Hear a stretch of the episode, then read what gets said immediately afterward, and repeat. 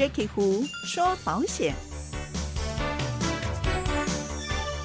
各位听众，大家好，欢迎大家收听 Jacky 胡说保险的节目。今天是一个特别节目，我特别邀请台北市北投健康管理医院的副院长魏聪文副院长。副院长呢，曾经也是放射师工会全国联合会的理事长。好，所以今天特地请副院长来跟我们分享一下有关于健诊的这些方方面面的事物。大家应该平常都有在做健诊吧？其实呢，外面房间的健诊价格从一万、三万、五万、十万到二十万，其实都有。那各种的价格琳琅满目。好，那各种器材好都有各自它所发挥的功能。那我们特别呢要请副院长帮我们一一剖析一下，帮我们做些辟谣，问一下副院长有关于啊他现在在推广的所谓安心检查、精准有效的健诊疗程。好，我们欢迎副院长。好，主持人、各位听众，大家好。刚我们主持人提到，我们一般民众每一年都会接受这个健检啊。那现在公司行号每年提供给大家健检，那包括我们的国民健康署也有推的所谓的成人健检、老人健检，还有包括四癌的一个筛检啊。公司行号每年提供给员工的哦这些健检的项目，大致上都是以传统的。哦，基础的健检为主，那这里面有包括一般的身体的检查，包括身高、体重、那腰围啦，或是心跳。那另外就是血液的检查项目占的最多，这个里面就有包括一般常规的血液，包括这个糖尿病的检测、肝脏、肾脏的功能。那有些部分会请你就是会告诉民众在抽血加验。血液肿瘤指数的一个检查哦，这是在血液的项目。那还有尿液的检测哦，那主要是看糖尿病或是有没有蛋白尿之类。那还有包括有粪便的检测，那看是不是有大肠癌的这种潜在的因子在。还有一项用的比较多的就是 X 光的检查，那主要都是用在肺癌的筛检。可是肺部的这种检查哦。以一公分左右的肿瘤，在传统 X 光里面是大致上都是看不到的哦。那这个肺部的肿瘤要长到一公分，大概都要三年五年。可是如果要从一公分变成两公分，有可能一年，有可能两年。所以这个早期的肺癌如果没有筛检到，那很容易就转变成这个第二期、第三期哦，甚至属于末期的癌症。所以很多人就是。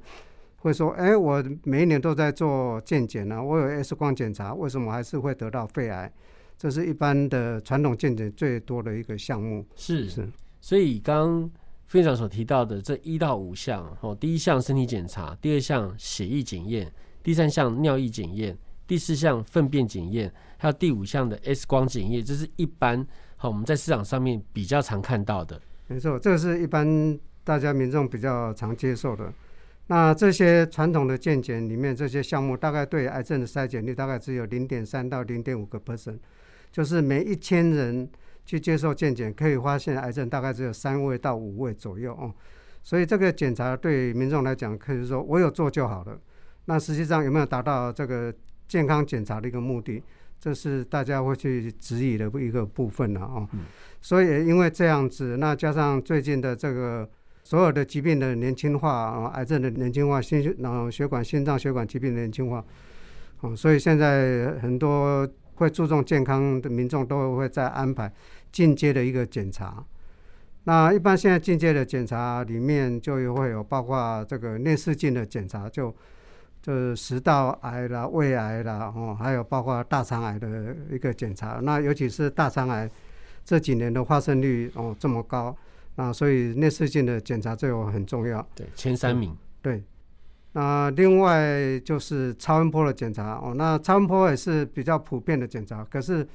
检查者养成的素质就很重要哦。那完整的一个腹部检查来讲，大概要至少要大概要三十分钟、四十分钟。可是我们在公司行号接受的超音波检查，五分钟、十分钟就叫你下来。嗯。所以可以想象的，这个检查的过程就没有那么精准哦。尤其是肝癌的病人哦，很多的民众说，我每年也有做超音波检查，为什么我还是会得到肝癌？上次的检查为什么也没有发现啊？那还有包括刚讲的血液肿瘤指数为什么没有有有这个肝癌也没有发现哦？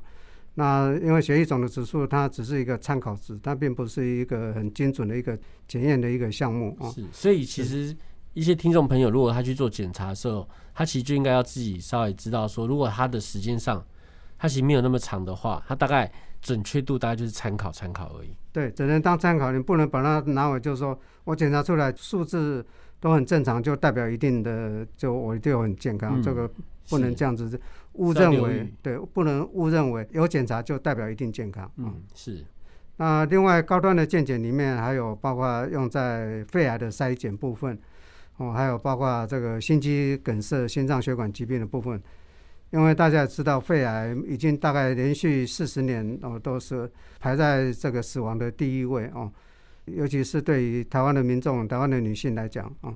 那所以肺癌现在都是推低剂量的电脑断层检查，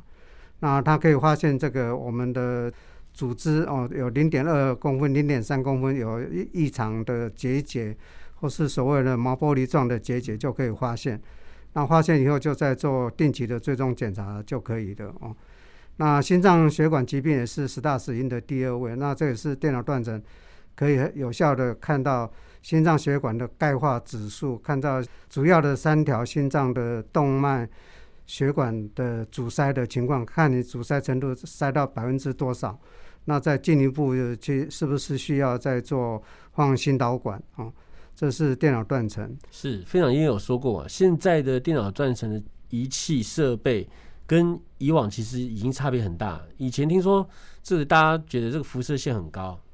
是但是现在好像因为您上次也有说，这个现在的这个电脑断层，它的辐射剂量是从台北走到纽约，大概就是这样的一个是，强度。没错没错。早期的电脑断层的设备哦，接受一个肺部的电脑断层检查，大概传统 X 光的五十张甚至到一百张的辐射剂量。那目前低剂量的电脑断层检查啊、辐射剂量大概降到三到七张左右哦，所以这个辐射剂量已经大幅的下降，所以民众不需要去担心，因为每一年接受电脑断层的检查，会未来会罹患癌症的一个风险哦。因为辐射线本来在我们的生活周遭里面就有，我们饮食里面也会有辐射线，我们人体里面也有辐射线，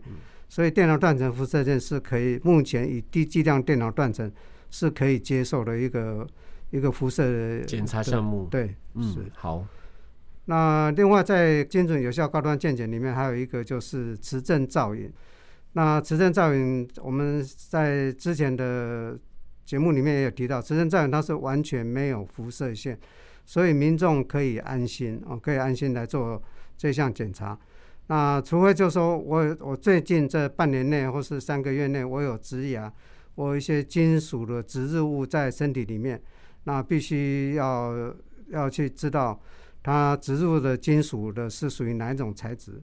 因为这些磁振造影只要有铁质的这些器材是不能用在磁振造影的检查，所以这个是要留意的。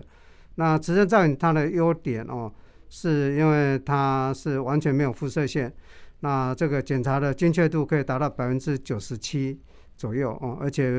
除了有打显影剂以外，那它没有侵袭性。那如果打显影剂的话，它也是属于比较安全的一个显影剂。那电脑断层在做心脏血管也要打显影剂，那因为它是打含碘的显影剂，会对我们人体造成比较容易过敏的一个症状。那磁振造影是相对的一个安全啊，所以这个是目前坊间大概会用在高端健检里面，就会有影像为主，包括内视镜啊、超音波啦、电脑断层、磁振造影是是。我们如果要去做比较高端的话，大概就是可以把这几个项目纳在我们的这个检验范围之内。是是，副院长是不是也有一些人对于一些这种检查，他还是会有一些莫名的一些恐惧？因为其实很多外面可能都有一些谣传，一些可能一些错误的观念嘛。是没错。那很多民众都以为我有做检查，有检查就会一定有检查结果。那对于各种疾病检查就可以检查出来。那实际上，因为我们人体的组织加上这些检查设备仪器的特性，所以目前的所有的这些检查设备仪器没有百分之百的一定可以检查得出来哦。譬如说以乳癌来讲哦，这个乳房的检查，那我们现在市面上坊间最多的就是乳房 X 光摄影，这个我们国民健康署也在推乳房 X 光摄影。那因为台湾民众这个乳癌的发生率比欧美年龄层下降十岁，所以现在台湾民众四十五岁到六十九岁，每两年可以做乳房 X 光摄影一次。那可是乳房 X 光摄影主要是针对这个细小的钙化点，哦，它的诊断率比较高。可是对于一些纤维性的囊肿哦，或是脓疡这些。传统 X 光就没有那么清楚，它必须要利用超音波，啊，甚至比较精准的磁振造影来做检查。所以磁振造影加上这个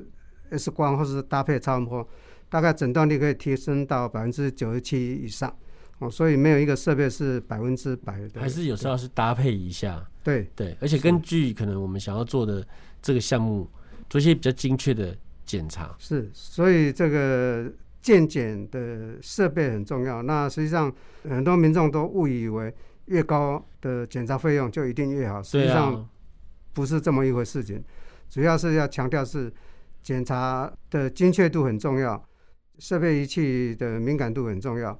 那操作者很重要。那还有影像医生的判读很重要哦，真的，对，就每一个项目都要都要很注意。是，那听说还有更厉害的，所谓的这个更厉害，我想很多人会说啊，这个正子造影的哦这一项的检查，那正子造影它确实哦它的敏感度很高，没有错哦，敏感度越高，相对的它的伪阳性也也很高。那正子造影一般在这个医学在临床的应用上，我们主要是用在电脑断层。磁振造影或是超音波有发生异常的状况，那我们要确认它有没有转移到身体的其他器官组织，我们会利用正子造影来做检查。那所以正子造影是把放射性葡萄糖氟十八的这个葡萄糖注射到我们人体里面，它是一个放射性的一个元素。那我们身体的这些癌细胞，